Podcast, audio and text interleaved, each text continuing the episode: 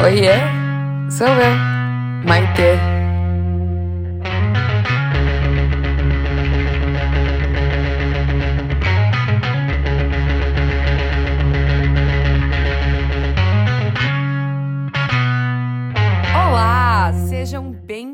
Bem-vindos, bem-vindas ao meu terceiro episódio do podcast. Gente, eu tô me divertindo tanto fazendo esse podcast. Eu tô assim. Ai, eu fico ansiosa até para gravar os episódios. Tenho recebido um retorno tão bacana das pessoas é, falando que gostaram da da mistura, né, de conteúdo cabeçudo com amenidades, que gostaram dos temas abordados, enfim. E eu decidi uma coisa, pelo menos por enquanto, tá? A minha casa já tá até bonita agora. Chegaram uns quadros, tá chique.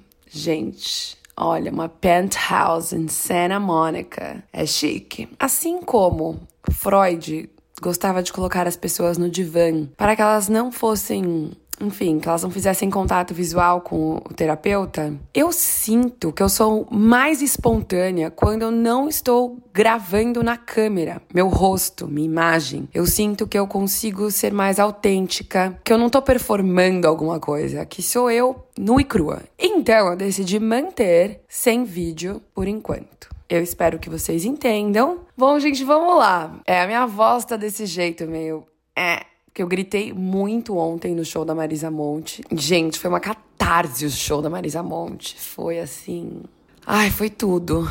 Foi tudo que eu precisava. No sábado, meus amigos fizeram uma festa surpresa para mim em Malibu. Gente, uma casa. Sério, a casa do, do Jonathan é uma casa. Eu não vou mentir, eu joguei no Zillow pra ver quanto custa.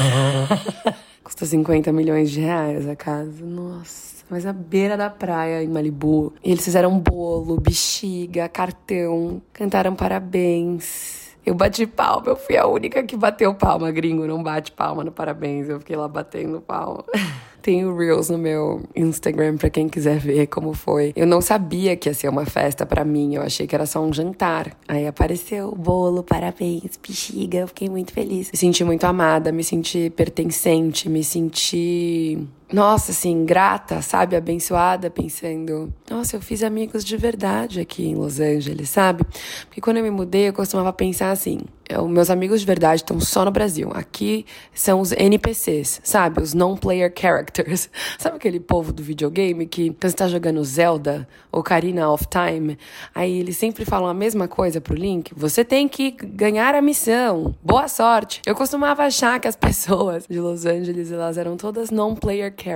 Aquele povo do videogame que, tipo, nunca tem uma fala. Eles não estão jogando, eles são meio elenco de apoio, coadjuvantes. E hoje, quase três anos aqui, eu vejo que cara, eu tenho amizades sólidas, pessoas com quem eu posso contar, pessoas que eu amo e que eu também mantenho os meus amigos no Brasil. E não é um versus o outro. Os dois são muito importantes. E aí eu decidi fazer o episódio de hoje sobre a minha experiência morando nos Estados Unidos, como uma brasileira nos Estados Unidos. Antes de começar o tópico, eu queria comentar o Oscar rapidamente. Falar que a cena que mais me emocionou foi da Lady Gaga com a Liza Minnelli. E a Liza Minnelli tá visivelmente nervosa, ela erra o discurso. A Lady Gaga segura na mão dela e fala: I got you. E ela fala: I know, thank you. Sério, queria dar um abraço nas duas naquela hora.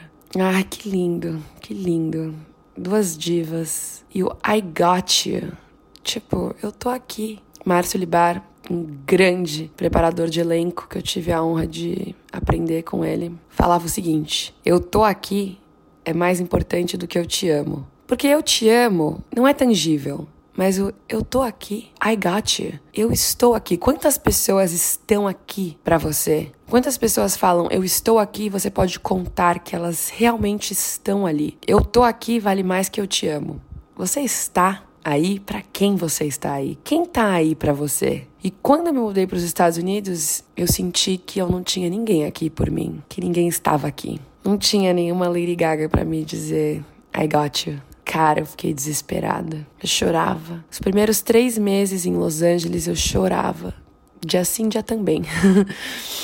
E eu pensava, o que, que eu fiz da minha vida? Na época, quando eu vim pra cá, eu tava namorando. Meu namorado veio me visitar. E aí eu descobri, enfim, uma traição. E aí a gente terminou. E aí aquilo ainda foi avassalador para mim, porque ele era o meu eu tô aqui. ele era a pessoa para quem eu ligava. Eu acho que até acabei sufocando um pouco ele, porque eu ligava para ele o tempo todo. Hoje eu consigo ver isso com mais clareza. E vou até te dizer uma coisa, na época eu fiquei muito passada, assim, tipo, como assim ele veio até aqui e ele me contou que ele me traiu? Mas hoje eu vejo que, cara, ele foi corajoso de fazer isso. Podia ter mentido, mas ele preferiu contar. Enfim, o episódio não é sobre isso. Mas eu tinha acabado de terminar um namoro, eu não conhecia ninguém aqui, era outubro de 2019, eu ia pro escritório e eu não entendi o que as pessoas falavam, então assim, eu não tava gostando da experiência, tá? E antes de começar a falar mais sobre a minha experiência como uma brasileira morando nos Estados Unidos, sobre como é migrar para os Estados Unidos, queria fazer um disclaimer. Toda experiência, ela é subjetiva né? Porque eu não sou vocês, vocês não são eu, assim, né? Um repertório biopsicossocial diferente de vocês. E generalizar Brasil, Estados Unidos, gente, não precisa ir longe. Né? No Brasil, se a gente comparar a Lapa com a Barra, é, São Paulo com Florianópolis, são experiências completamente diferentes. Minas Gerais, Uberlândia com Belém do Pará, são experiências completamente diferentes. Então aqui eu tô falando Brasil e Estados Unidos, mas a gente precisa endereçar que existem nuances, né? Que existem Brasis, que existem Américas, né? E Estados Unidos, são muitos os recortes. Então eu queria fazer o um disclaimer que assim, eu me mudei de São Paulo, né, da Vila Olímpia, onde eu morava, para Los Angeles, Beverly Hills. Esse é o recorte. Se eu tivesse me mudado do Rio de Janeiro, de Copacabana, para Kentucky, ia ser uma, uma experiência completamente diferente. Não somente pelo meu repertório individual, mas porque são cidades com contornos completamente diferentes. Lugares que são cosmopolitas, lugares que não são, lugares que são estados democratas, estados republicanos. Tudo isso faz uma diferença. Então, aqui é a minha experiência pessoal. Isso aqui não é um tratado das ciências sociais. Beleza? Disclaimer feito. Vou contar o meu relato mudando para cá.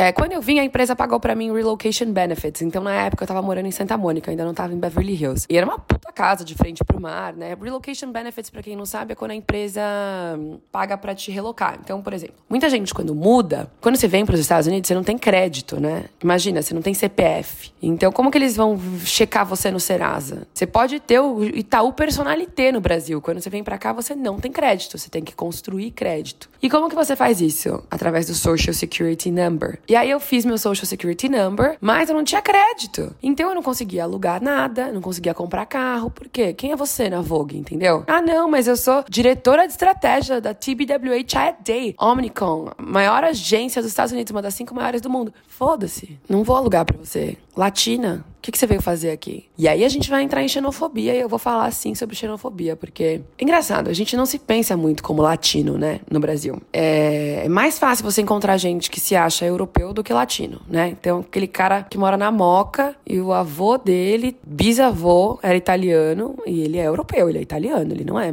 ele não é latino, né? Ele é italiano. Não, eu sou português. Ninguém quer ser latino. Eu tenho muito orgulho de ser latina. E eu acho que se os brasileiros tivessem mais orgulho em serem latinos, a nossa comunidade seria muito mais integrada na cena latam. Tudo bem que tem a barreira da língua, que a gente fala português e não espanhol, mas eu vejo aqui como o pessoal do México, Venezuela, Colômbia, eles se ajudam, né? Latin X. E o Brasil fica sempre meio ali de fora.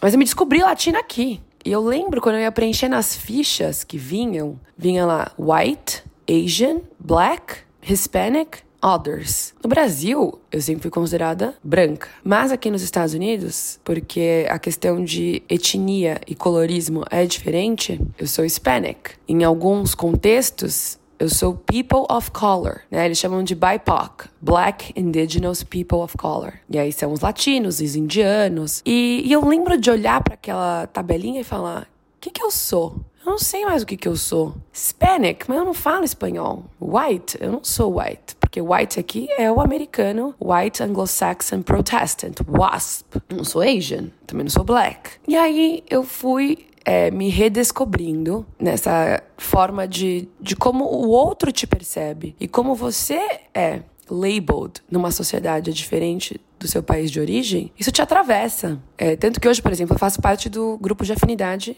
dos latinos da minha empresa. E tem vários grupos de afinidade. Tem o grupo de afinidade uh, Black, tem o grupo de afinidade Latin, tem o grupo de afinidade Asian. Eu lembro que a princípio tudo aquilo foi muito novo para me adaptar. Mas eu comecei a me redescobrir. Latina, people of color. E aí eu comecei a entender alguma das microaggressions que eu sentia, mas que eu não entendia muito bem. Não são todos os americanos que são xenofóbicos. E eu preciso fazer o um disclaimer também que assim, eu vim para cá ganhando muito bem, morando muito bem, então também a minha condição social me protege de discriminação muitas vezes, mas ela existe. Mas sim, eu vim para cá com o tapete vermelho, eu vim com o Genius Visa, né, que é o visto on de estrangeiro com habilidades extraordinárias. Mas, por exemplo, uma vez na CVS, me pediram para mostrar o recibo. Tipo, eles acharam que eu tinha roubado alguma coisa na farmácia. E aí tem vários motivos, né? Vamos, vamos fazer um recap histórico aqui.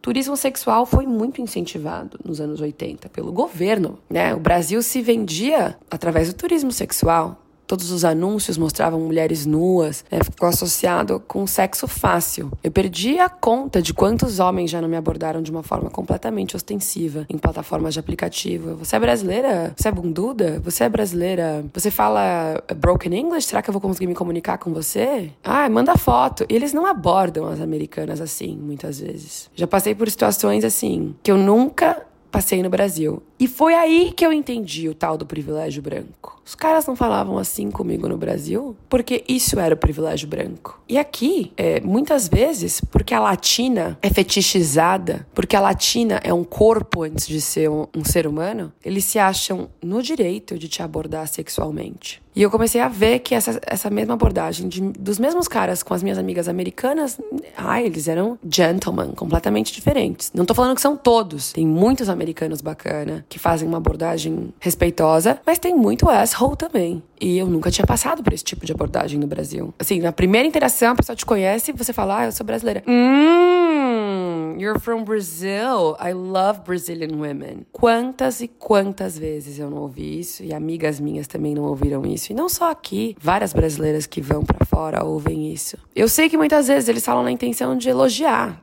não é de ser um asshole, porque são até os feministas que soltam essa. Mas vocês percebem como isso fetichiza, como isso reifica? Reificação é o processo de coisificação. Eles não falam, hum, eu adoro americana. Eles falam, hum, I love Brazilian women, é como se eles estivessem falando, nossa, eu adoro sundae de pistache. Como se a gente fosse um sorvete, um sabor, um objeto. E tudo isso eu fui aprendendo com o tempo. E perdida no começo. Até assisti uma palestra que mudou a minha percepção. E eu gostaria de recomendar para todo mundo que está assistindo, para todo brasileiro, brasileira que migra. Chama-se História da Discriminação Racial na Educação Brasileira, do professor Silvio Luau de Almeida. É uma palestra que tem no YouTube. Se você colocar ela na Escola da Vila, História da Discriminação Racial na Educação Brasileira, Silvio Almeida, você vai achar. E ele narra a racialização do brasileiro considerado branco no Brasil quando ele vem para o exterior. Eu sou fã do Silvio, ele é sensacional. E aí eu comecei a entender o que estava acontecendo. E o exótico, né? Assim, vários caras quando eu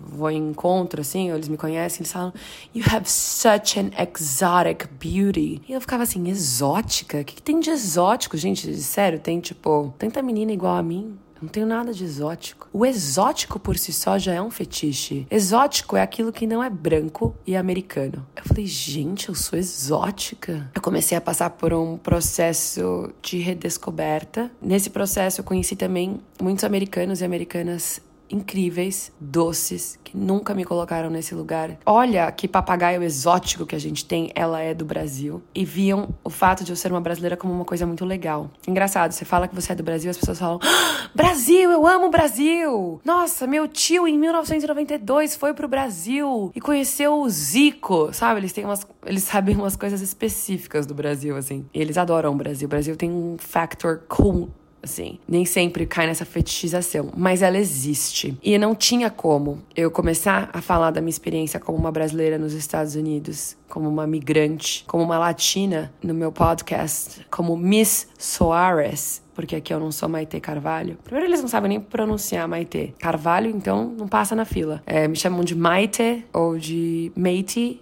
ou May, ou MC, que é Maite Carvalho. Mas em geral, Miss Soares. Não tinha como eu começar a falar disso sem falar dessa fetichização. No próximo episódio eu vou contar como é a minha experiência aqui, trabalhando com os americanos, lidando com eles no dia a dia, diferenças culturais que eu senti. Mas eu quis começar falando sobre esse processo de reificação da mulher brasileira no exterior, porque eu sei que não é algo que acontece somente nos Estados Unidos. Se isso aconteceu com você também em outro país, me deixa uma mensagem no Instagram, é, compartilha, manda para alguma amiga. Eu acho que pode ser esclarecedor. E assistam a palestra do professor Silvio. Essa palestra me ensinou muito e eu aprendo muito com ele. Esse foi o nosso episódio, terceiro episódio. Vai ter a parte 2 do Miss Soares, a minha experiência como brasileira nos Estados Unidos, mas esse será na semana que vem. Um beijo, que vocês tenham uma semana abençoadíssima, cheia de prosperidade e de abundância, porque eu terei. Um beijo, tchau, tchau.